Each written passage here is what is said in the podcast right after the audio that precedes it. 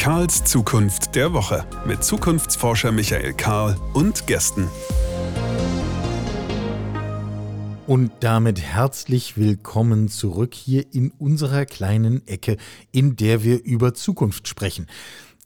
Ich weiß nicht, woher das genau kommt. Wenn ich mir vorstelle, wie sehen eigentlich die Menschen aus, die diesen Podcast hören? Wie seht ihr aus, wenn ihr das hört? Und in meinem Kopf ist immer dieses Bild hier, da sitzt ein Mensch und hat eine große Tasse dampfenden Kaffees in der Hand.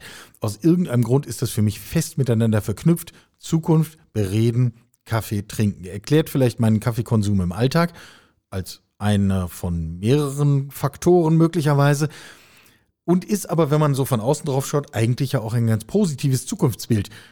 Wir schauen in die Zukunft und beleben uns dafür. Das könnte man sich jetzt auch mit anderen Kombinationen sehr viel deprimierender vorstellen, wollen wir aber gar nicht. Wir wollen ja positiv nach vorne denken. In dieser Woche habe ich einen sehr spannenden, zukunftstauglichen Gedanken gehört. Und der geht ungefähr so. Wenn wir an unsere Organisationen denken, unsere Unternehmen denken, groß, klein, völlig egal wir sind sehr gewohnt, Planungen zu machen, Strategien zu entwerfen. Wir wissen, was wollen wir strategisch in den kommenden zwei Jahren erreichen. Wir wissen, welches Ergebnis wollen wir dieses Jahr, nächstes Jahr erreichen. Alle diese Dinge sind festgeschrieben, bekannt. Kaum jemand schreibt auf, was wollen wir eigentlich in den kommenden zwölf Monaten kulturell erreichen?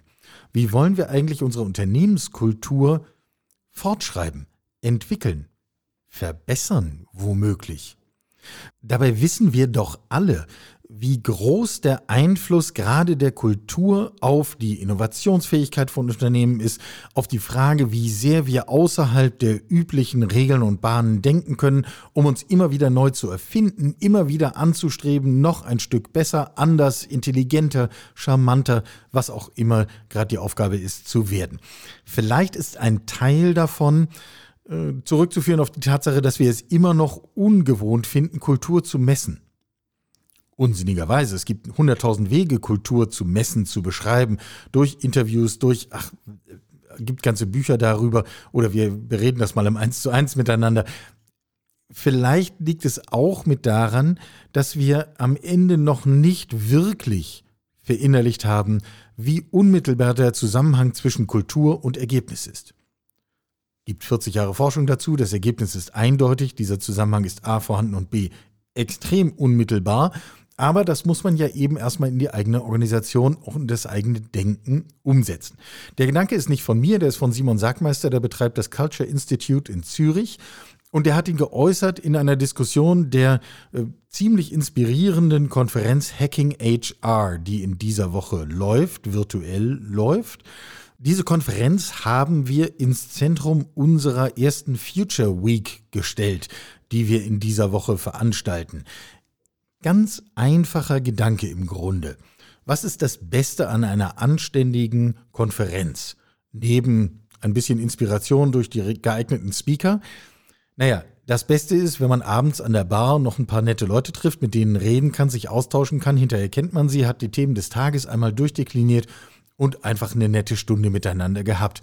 Und genau das bilden wir virtuell ab, treffen uns abends um acht, schauen uns das Beste vom Tage von der Hacking HR an, diskutieren drüber, haben jedem Teilnehmer vorher eine kleine Whiskyprobe geschickt, handverlesen, versteht sich, und äh, genießen das gemeinsam. Nach einer Stunde ist die ganze Angelegenheit auch schon wieder durch. Sehr kompakt, sehr unterhaltsam, sehr inspirierend. Wen das interessiert, wir machen das im April gleich wieder. Dann steht nicht Personal und Mensch und Teamwork im Vordergrund, dann steht Technologie im Vordergrund, aber das Prinzip ist genau dasselbe. Alle Informationen findet ihr auf der Webseite oder hier auf karlszukunft.de. Ähm, bei Eventbrite gibt es die Tickets. Also furchtbar einfach, kann jeder und jede finden und ich freue mich über jeden und jede, der die dabei ist. Was haben wir heute vor? Wir haben das Vergnügen, das sehr interessante Gespräch mit Alex Vogt zur Mobilität der Zukunft aus der vorigen Woche fortzusetzen. Wer das noch nicht gehört hat, kann jetzt auf den Podcast der vorigen Woche nochmal wechseln und dort die erste Hälfte hören. Dann schließt sich das vielleicht ein bisschen einfacher an, wie wohl eigentlich selbst erklärend. Und zum Zweiten müssen wir ein bisschen über Bildung reden. Ähm, dass es um die Bildung hierzulande nicht zum Besten steht, wussten wir schon vor der Pandemie. Jetzt wissen es alle. Dass denjenigen, die dafür Verantwortung tragen, nun sagen wir, nichts einfällt, wie man das eigentlich zukunftsfähig gestalten könnte, wissen wir jetzt inzwischen auch. Ich habe da die Woche ein bisschen was dazu geschrieben und veröffentlicht. Darüber müssen wir reden, tun wir heute und insofern legen wir einfach los. Starten wir aber mit der Mobilität, setzen damit einen Gesprächsfaden aus der vorigen Woche fort. Dort haben wir bereits mit Alex Vogt ein Gespräch geführt. Alex ist eine der unabhängigen, kritischen, nach vorne treibenden und insofern auch im positiven Sinne unangenehmen Stimmen hier im Lande, die sich mit diesem Thema Mobilität und Automobilität beschäftigt. Hallo Alex, schön, dass wir das fortsetzen können. Die vergangene Woche war geprägt von unserem Gespräch über die Verhaltensmuster in der Automobilindustrie, in der klassischen Automobilindustrie und die strategischen Fehler, die sich daraus ergeben. Heute würde ich gerne einen Schritt weitergehen oder tiefer, je nach Betrachtungswinkel. Wir befassen uns ja mit diesem Thema nicht nur deswegen, weil es irgendwie nett ist, ab und zu ein neues Auto zu haben, für den, der das mag, oder weil wir es bequemer finden und sicherer in einem autonomen Fahrzeug zu fahren oder weil wir es richtig finden, mit Elektromobilität etwas anderes zu tun als mit den klassischen Diesel- oder Benzinverbrennern. Alle diese Themen sind bekannt, sind abgegrast, aber wir haben ja noch eine weitere Ebene dabei und das ist die Ebene des Klimas. Wie gucken wir eigentlich mit der Brille Klimakrise auf so etwas wie die Mobilität der Zukunft? Also, wenn wir jetzt das wieder auf das Thema ähm, Fahrzeuge, Mobilität eben konzentrieren, dann ist es so, dass ähm, meiner Einschätzung nach der, der große Schwenk von Konsumenten zu Elektroautos nicht unmittelbar durch das Klimathema ausgelöst wird. Ähm, also ich bin selbst, ich habe selbst ein grünes Herz, wie ich immer sage. Ich bin schon so aufgewachsen und habe auch ähm, vor vielen Jahren schon beschlossen, wann ich eben klimaneutral sein will in meinem, in meinem CO2-Fußabdruck. Ähm, aber die, ähm, die Verhaltensänderung der Bevölkerung in Richtung Elektromobilität zu gehen, hängt sehr, sehr stark von den Kosten ab. Wir haben jetzt schon die Situation, dass im Bereich TCO, also Total Cost of Ownership, quasi die Gesamtkosten über, ich sag mal, eine halbe Million, halbe Million Kilometer, die man mit einem Fahrzeug fährt, ein Elektro weniger schon ein Elektroauto wesentlich kostengünstiger ist als ein Verbrenner.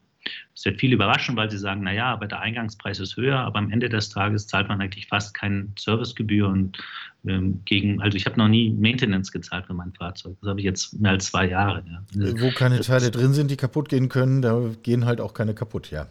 Das ist einer der Gründe, genau. Ähm, prinzipiell gesehen ist es so, dass ähm, natürlich das Klimathema uns alle bewegt. Aber die Leute ähm, halten sich auch zurück, wenn sie eben merken, dass sie etwas mehr dafür zahlen müssen. Das heißt, es ist schon nach wie vor eine, eine Sache, die sehr stark an dem Geldbeutel der einzelnen Personen hängt. Wenn wir aktuell die Situation sehen, und das wird ja immer mehr diskutiert und das ist auch Realität, dass gerade die, ähm, die, die Jüngeren ähm, ganz klar sagen, ich brauche kein Auto, ich, ich, ich, miete mir einen Wagen, ich leihe mir einen Wagen, ich nehme mir später ein autonomes Fahrzeug. Äh, diese Entwicklung hat auch ganz viel mit dem Geld zu tun, was man dafür eben zahlt. Ähm, es mhm. ist ja nach wie vor schwachsinnig, dass wir alle zigtausende von Euro ausgeben für ein Stück Metall, das auf der Straße rumsteht und das wir irgendwie nur keine Ahnung, 0,5 Prozent der Zeit überhaupt verwenden. Und wenn wir jeden Tag fahren, dann sind es vielleicht 1,5 Prozent. Also das ist ja an sich schon ziemlich fragwürdig, moralisch gesehen, aber ich habe eigentlich nie daran geglaubt, dass Verhaltensänderungen im Bereich Klima durch Moral stattfindet. Ja, es gibt diesen Kreis von Personen, da würde ich mich auch mit dazu zählen, die sich leisten können, moralisch zu sein. Man sagt ja auch mal so schön, es kommt das Fressen und dann an die Moral, mhm. der Spruch von Brecht, der nach wie vor Gültigkeit hat. Aber am Ende des Tages ist der, größte, der größte Teil der Bevölkerung dann zurückhaltend, wenn es für ihn einen finanziellen Nachteil darstellt. Insofern, ja, ähm, das ist alles richtig. Man muss aber auch, und da möchte ich eigentlich jeden dazu auffordern, der auch diesen Podcast hört, wirklich hinter die Kulissen schauen. Wenn man heute liest, dass BMW sagt, wir wollen unsere Fahrzeuge wollen wir ganz grün machen und wir werden CO2-neutral unsere Fahrzeuge herstellen, dann steht halt im Kleingedruckten, dass es eine bilanzielle Klimaneutralität ist.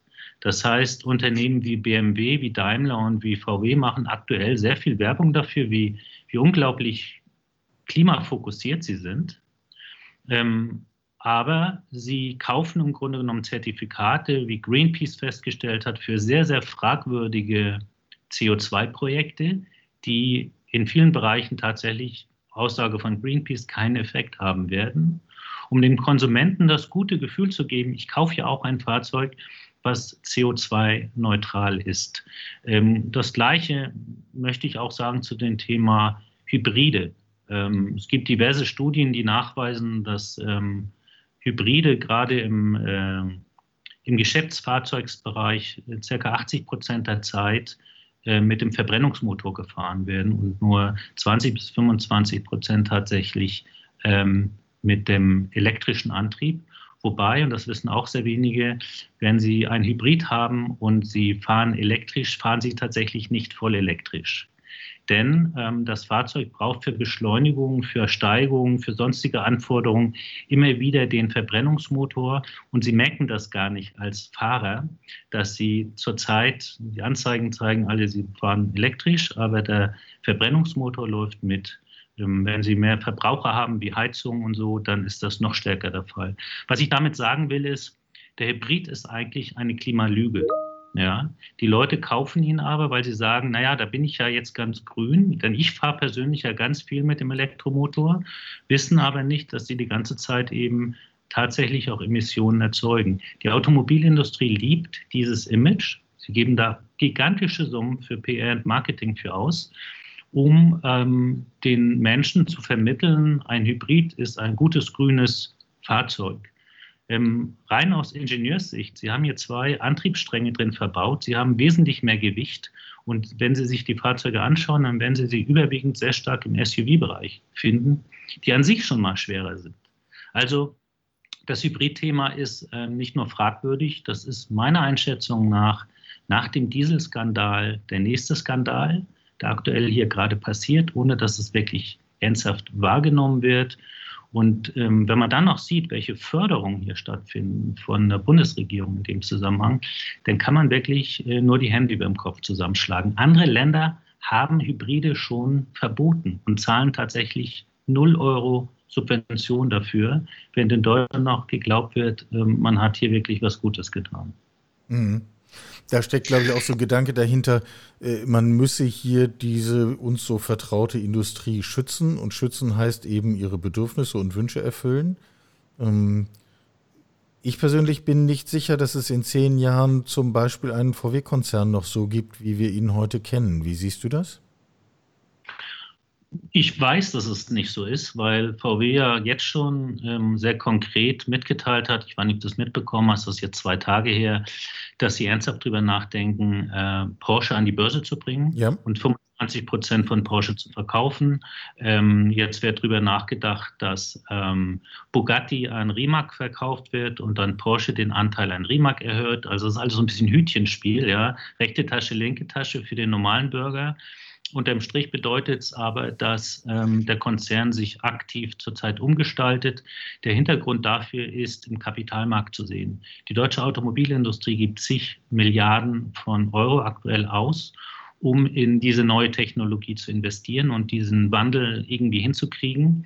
Wobei VW als Gruppe ganz klar ein Vorreiter ist, den ich positiv erwähnen will. Also ich schimpfe sehr viel über den Konzern aus verschiedenen Gründen, aber wenn man das mal im Vergleich zieht zu Daimler oder BMW, dann sind die, ich sag das mal, das wäre jetzt meine nächste Frage gewesen, ja. Ja, sind die quasi die Einäugigen unter den Blinden in dem Zusammenhang. Ähm, der Konzern wird in Zukunft ganz klar nicht so aussehen, wie wir ihn heute kennen. Schon allein deshalb, weil die Bundesregierung und unser Land viel zu sehr davon abhängt. Die Pensionsverpflichtung der deutschen Automobilindustrie und die Schulden, denn das ist ja kein Geld, was vorhanden ist, das ist nicht zurückgelegt worden. Die Verpflichtungen, die bei diesen Herstellern existieren gegenüber ihren Mitarbeitern, das sich über die Jahrzehnte aufgetürmt hat, liegt im mehrstelligen Milliardenbereich. Wir reden hier von gigantischen Summen und tatsächlich ähm, wird die Bundesregierung natürlich sicherstellen wollen, dass es sozialen Frieden gibt. Das heißt, es gibt das politische Interesse, ähm, dass es nicht tatsächlich zur Aufruhr kommt. Stell dir einfach mal vor, irgendein deutscher Automobilhersteller, kann ja auch ein kleinerer sein, macht pleite. Und die ganzen Pensionsverpflichtungen, alles, was zurückgestellt wurde, was die Mitarbeiter dachten, dass sie kriegen, wenn sie in Rente geht, ist plötzlich weg. Von jetzt auf gleich. Einfach mhm. so. Mhm. Das geht. Das ist möglich. Ja. ja da gibt es Versicherungen für. So, was meinen Sie, was Sie, was Sie dann für ein Problem haben in Deutschland? Äh, nicht nur, dass natürlich diese Personen dem Staat dann mit Hartz IV und anderen vielleicht sogar auf der Tasche liegen, sondern natürlich auch, die können ihre Verpflichtungen dann nicht erfüllen. Also wir haben eine Abwärtsspirale, die sich dann automatisch ähm, entwickelt. Und das ist das große Angstszenario der Politik in Deutschland. Und deswegen werden die das meiner Einschätzung nach auch nie zulassen, dass ein deutscher Automobilkonzern im klassischen Sinne pleite geht. Was wir aber erleben, ist, dass die Anteile dieser Konzerne zunehmend in ausländischer Hand wandeln. Wir mhm. sehen das, das bei Daimler. Also ein ganz klassisches Beispiel. Ähm, Daimler hat ja sehr große Gewinne ausgewiesen ähm, vor kurzem für das Jahr 2020 ähm, gleichzeitig die Dividendenausschüttung um 50 Prozent erhöht, obwohl der Aktienkurs vor sich hin dümpelt. Ähm, sie eine extrem geringe äh, Anzahl an Elektroautos tatsächlich im letzten Jahr auch verkauft haben. Und sie haben parallel dazu äh, sehr viele Mitarbeiter entlassen. Ich glaube, 4.000 habe ich im Kopf, sollen aber langfristig 20.000 bis 30.000 werden. Der Betriebsrat redet von bis zu 30.000 Entlassungen. Ab April finden Gehaltskürzungen statt, insofern als das Kurzarbeit stattfindet. 40 Stunden Woche wird auf 35 Prozent reduziert. Gleichzeitig parallel dazu auch der, die Entlohnung. Das heißt, diese Mitarbeiter kriegen 12,5 Prozent weniger Gehalt. Ähm, und wenn man dann sieht, eben, dass die Topmanager 22 Millionen im Jahr 2020 einstreichen, da muss man sich natürlich schon fragen, was hier passiert. Und was passiert ist, dass diese Industrien getrieben werden durch das System, durch das Bonussystem, durch das Malus-System, das in diesen Unternehmen etabliert ist. Und die Top-Manager haben im üblichen, in der üblichen Situation sowieso nur vor, ich sage mal zwei bis fünf Jahre in dieser Position zu bleiben. Wenn es gut läuft, dann haben sie meistens Pensionsabfindungen, die in gigantischen Größenordnungen liegen. Also geht es darum, diese Zeit einigermaßen gut zu überbrücken. Und es geht weniger darum, eine langfristige Perspektive und, ähm, und Zukunftssicherung, da sind wir wieder beim Thema Zukunft, äh, dieser Unternehmen sicherzustellen, sondern wirklich darum, kurzfristig Erfolge darzustellen und ähm, was dann danach ist, Mai, da sind sie ja dann auch nicht mehr für verantwortlich. Das ist eine sehr traurige Entwicklung und ähm, es ist eine Entwicklung, die wir eigentlich in Deutschland aus einem sehr gesunden Mittelstand, der ja sehr häufig äh, immer noch in privater Hand ist, äh, ganz anders kennen. Ja.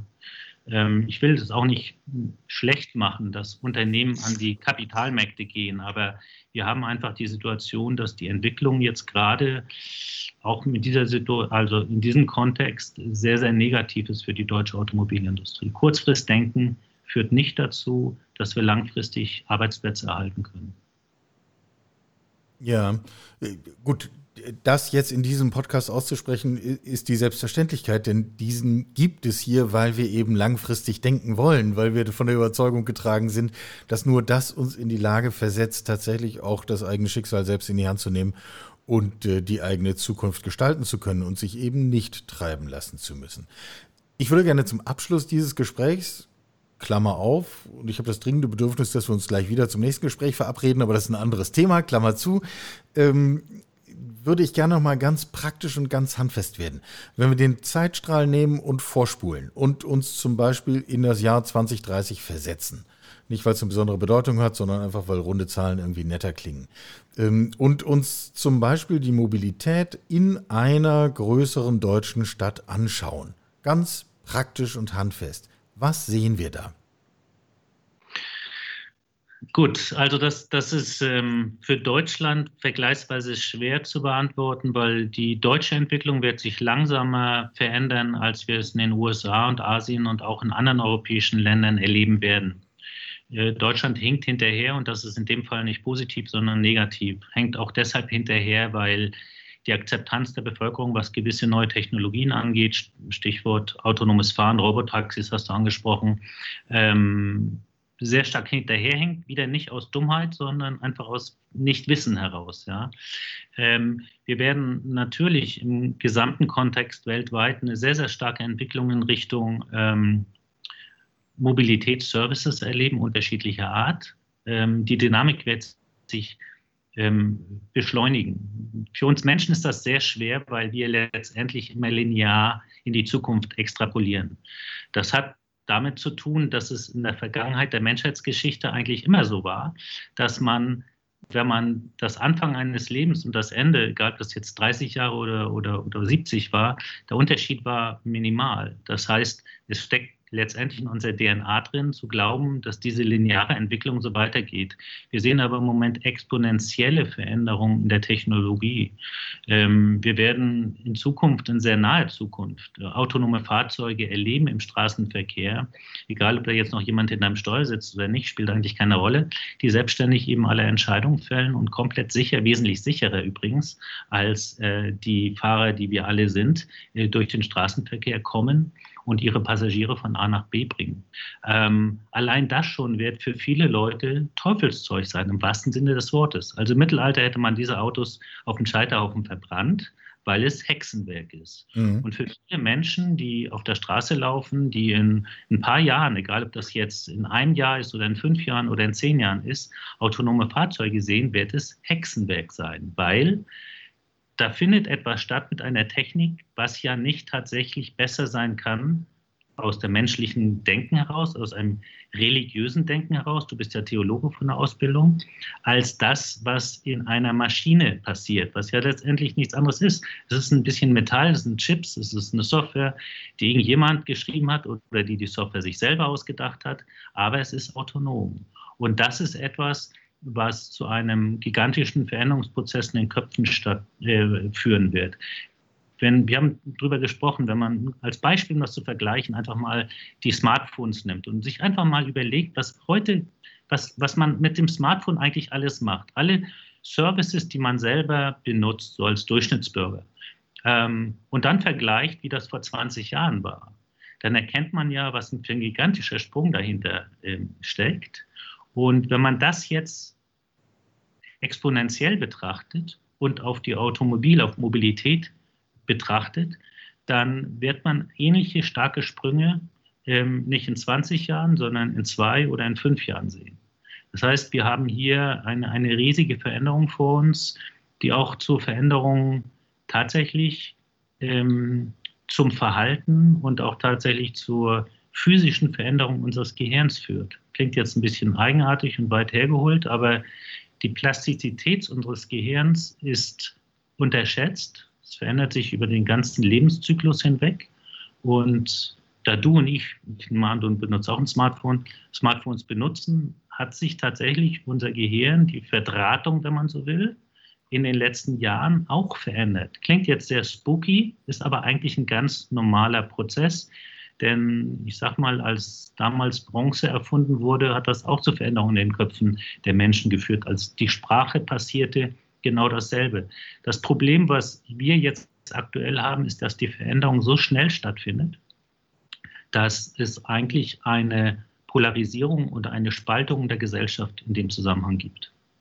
Ähm, Menschen können, viele Menschen werden diesen Entwicklungen nicht so schnell folgen können, ähm, andere werden da sofort draufspringen und begeistert die Sache umarmen und jeden Tag nutzen mit Freude und werden begeistert sein. Und diese beiden Personengruppen werden große Probleme haben, miteinander zu kommunizieren. Und das führt zu Spannungen in der Gesellschaft.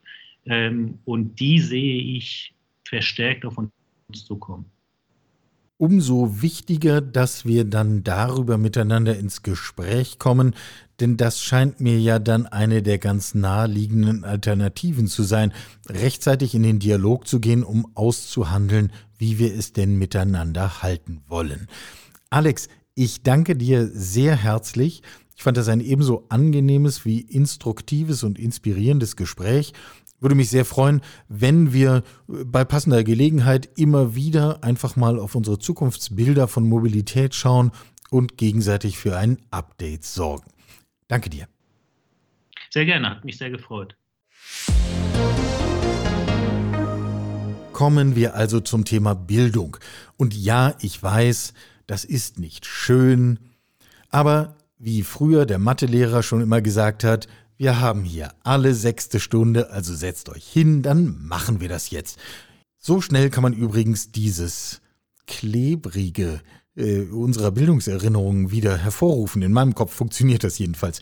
Kleine äh, Anmerkung am Rande. Was ist der Aufhänger meiner aktuellen Aufregung zum Thema Bildung? Der Aufhänger ist die Aufhängerin in diesem Fall. Sie heißt Anja mit Vornamen, Karliczek mit Nachnamen, ist Bundesbildungs- und Forschungsministerin und hat im Bundestag äh, ausführlich dargelegt, warum ihre Arbeit so großartig ist, hat festgestellt, es gibt Aufbruchsstimmung überall im Land. Das muss man erstmal wahrnehmen. Und äh, hat dann gesagt, ja, und wir kommen ja auch bei der Digitalisierung der Bildung, das ist so wichtig und da kommen wir endlich voran und das ist ja auch mehr als nur Laptops. Und übrigens, was wir konkret gemacht haben, ist, wir haben Laptops gekauft für Schülerinnen und Schüler, für Lehrerinnen und Lehrer und außerdem haben wir Administratorenstrukturen geschaffen. Zwei Sätze, nachdem sie richtigerweise feststellt, dass Digitalisierung der Bildung nicht die Anschaffung von Technik ist, erzählt sie im Brustton der Überzeugung und als Ausweis ihrer Kompetenz, dass sie eben genau das gemacht hat, nämlich klassenweise Laptops anzuschaffen. Es ist ein Trauerspiel, denn man kann es an dieser Stelle nicht oft genug sagen, man kann es auch nicht deutlich genug sagen, vielleicht kann man es nicht laut genug sagen, dass die Botschaft endlich ankommt. Digitalisierung von Bildung ist nicht die Anschaffung eines Klassensatzes Laptops. Natürlich brauchen wir eine zeitgemäße Ausstattung für das, was wir so tun. Natürlich braucht es erstklassiges WLAN in Schulen. Aber das ist eine Binse, denn es braucht erstklassiges WLAN überall. Also auch in Schulen, ist auch klar. Was aber ist dann Digitalisierung von Bildung? Der Wandel, mit dem wir es doch zu tun haben, ist ein Wandel des Wissens und der Anforderungen an Wissen. Die Menge des verfügbaren Wissens wächst exponentiell. Nie wieder wird ein Mensch alles relevante Wissen dieser Erde in seinem Kopf vereinen können. Dafür ist das einfach zu viel geworden. Dafür müssen wir es auch ständig erneuern, weil neues Wissen dazukommt, altes hinten wieder rausfällt. Interessante Frage, welche Dinge unterrichten wir nicht mehr? Weil sie nämlich zum Beispiel schon zehn Jahre alt sind. Wir kommen hier zu ganz anderen Zeitbegriffen. Es ist auch eine Frage des Nutzens. Für welches Leben lernen wir eigentlich? Zum Beispiel für welches berufliche Leben? Was die beruflichen Anforderungen der heutigen Schüler und Schülerinnen sind, sein werden in zehn Jahren, das wissen wir kaum, weil wir ja die Berufe noch gar nicht haben. Und das werden die dann zehn Jahre machen und dann machen sie nochmal etwas anderes. Das heißt, das, was wir eigentlich brauchen, ist, wir müssen lernen, lernen. Wir müssen die Schülerinnen und Schüler in die Lage versetzen, selbsttätig in dieser sehr unübersichtlichen, hochdynamischen, sehr vielschichtigen Situation von Wissen ihren Weg zu finden. Und wir müssen sie in die Lage versetzen, das kritisch zu tun, das aufmerksam zu tun, umsichtig, zügig und mit Spaß und Inspiration. Wenn wir dann im Gegenzug lesen, dass die Bildungsministerin in Nordrhein-Westfalen, die geschätzte Frau Gebauer, für zweieinhalb Millionen Euro Lizenzen des Brockhaus Online gekauft hat, um die Schülerinnen und Schüler zu unterstützen, dann ist das genau das Gegenteil. Sie macht das, damit in den Schulen nicht Wikipedia genutzt wird. Sie gibt damit allen an der Schule etwas an die Hand, verbunden mit der Botschaft, Du musst nicht recherchieren, du musst dir nicht selber ein Bild machen, du kannst hier gucken, hier stimmt's. Das ist genau das Gegenteil von dem, was notwendig ist. Das ist genau das Gegenteil einer zukunftsfähigen Kompetenz, nämlich in gerade der Unübersichtlichkeit zurechtzukommen und sich ein Bild zu machen, denn das ist das, was unser Leben prägt. Man merkt vielleicht, dass mich das Thema ein wenig aufregt. Das tut es. Und das tut es, weil einfach die Bedeutung dessen, wie wir mit unserer Bildung umgehen, wie mit, wir mit den Bildungschancen einer nachwachsenden Generation umgehen, das, äh, da kann man nur die verbleibenden Haare raufen. Äh, viel mehr bleibt einem da eigentlich gar nicht übrig. Was könnten wir tun? Was könnten wir tun, um hier an dieser Stelle voranzukommen? Fünf einfache Dinge. Erstens, wir könnten die Funktion von Hausaufgaben mit der Funktion von Unterricht tauschen. Bislang vermitteln wir neue Inhalte im Unterricht zu Hause müssen sich alle hinsetzen, müssen das üben und vertiefen. Aus meiner Sicht genau falsch herum. Geben wir Schülerinnen und Schüler doch die Aufgabe, erschließt dir das neue Thema zu Hause. Mit Internet, mit Büchern, mit Freunden, mit Experten, mit welchen Quellen auch immer. Gemeinsam im Unterricht vertiefen wir das, üben wir das und stellen sicher, dass es in die richtige Richtung geht. Ganz einfach. Auf einmal haben wir eine moderne Bildung. Mehr braucht es eigentlich nicht. Aber wir können noch ein paar weitere Schritte gehen. Wir könnten Modellschulen gründen. Der Digitalpakt von Frau Kardicek ist 5 Milliarden Euro schwer. Wenn wir davon anderthalb Prozent nehmen, also nahezu nichts, und das Geld fließt sowieso nicht ab, könnten wir in jedem Bundesland in diesem Sommer fünf Modellschulen starten. Und zwar nicht irgendwelche, nicht irgendwelche mit Verlaub esoterischen Dinge, sondern Modellschulen, die darauf angelegt sind, uns und unsere Bildungslandschaft herauszufordern, in den Grundfesten herauszufordern, Dinge wirklich anders zu machen. Und was funktioniert, das übernehmen wir halt. Wir müssen die Digitalkompetenz der Lehrerinnen und Lehrer nicht nur erhöhen, das sagen wir seit 30 Jahren, wir müssen sie zum Ausschlusskriterium machen. Wer nicht selbst in genau dieser digitalen Unübersichtlichkeit ähm, selbstbewusst, mündig zurechtkommt, den geleiten wir gerne zu einer anderen Profession. Das macht ihn oder sie nicht zu einem schlechteren Menschen, aber in den Schulen können wir uns das schlicht nicht mehr leisten. Noch ein Punkt äh, zum Thema Lehrerinnen und Lehrer. Wir tun etwas, was über viele Jahrzehnte völlig normal geworden ist, aber eigentlich, wenn man sich das einmal klar macht, an Absurdität kaum zu überbieten ist. Wenn Lehrerinnen und Lehrer etwas lernen sollen, denn wir haben ja zum Glück verstanden, dass das, was sie mal im Studium gelernt haben, nicht mehr für 40 Jahre äh, Berufsleben und Weitergabe ausreicht. Wenn Sie also selber etwas lernen sollen, was passiert dann? Dann verlassen Sie den Ort Schule, dann gehen Sie woanders hin, um etwas zu lernen. Wie verrückt ist das denn? Wir wollen einen Lernort Schule etablieren und diejenigen, die das sicherstellen sollen, gehen weg, wenn sie was lernen wollen. Was sagt das darüber, wie die Qualität unserer Lernorte Schule ist? Drehen wir genau das um. Holen wir genau diese Bildungsschritte in die Schule. Machen wir Lehrerinnen und Lehrer damit zum Vorbild. Ich lerne hier, ihr lernt auch hier. Schwuppdiwupp wird ein Schuh draus. Fünfter und zumindest für den heutigen Aufschlag letzter Punkt. Wir sollten das mit den Noten lassen. Warum sollten wir das mit den Noten lassen? Ich würde gar nicht die These vertreten, dass sie im Prinzip schlecht sind. Ich würde auch nicht die These vertreten, dass es schlecht ist, Schülerinnen und Schülern ein Feedback zu geben für ihre Lernentwicklung aber doch bitte nicht zweimal im Jahr und nicht mit einem Sechser-Raster oder einem Sechzehner-Raster, sondern bitte laufend, in Echtzeit, ständig. Und das können wir auch von Lehrerinnen und Lehrern gar nicht erwarten.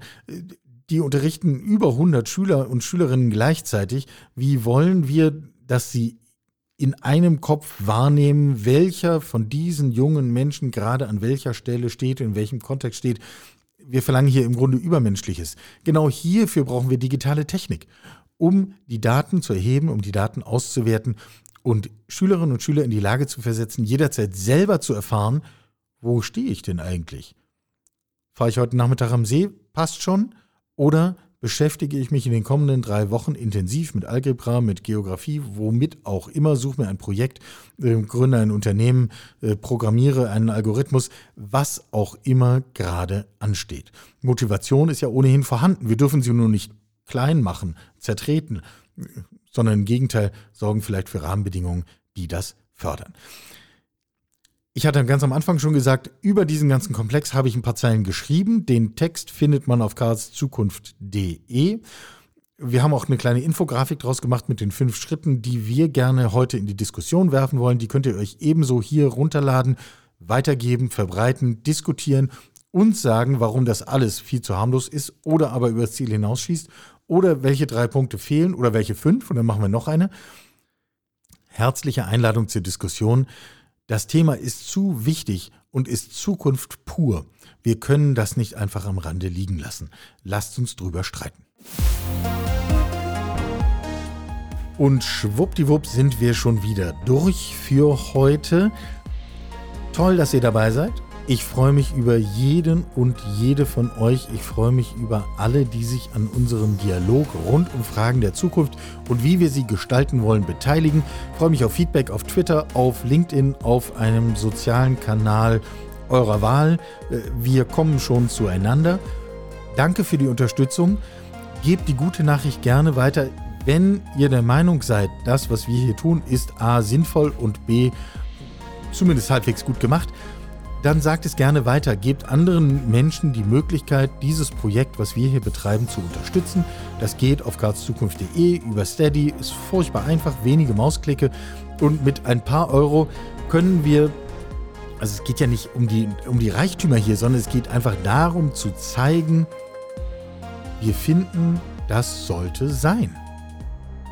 Und für jeden und jede, die genau das tut, herzlichen Dank.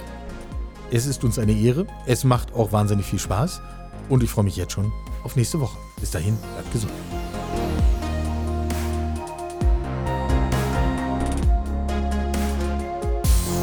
Sie hörten Karls Zukunft der Woche, ein Podcast aus dem Karl Institute for Human Future.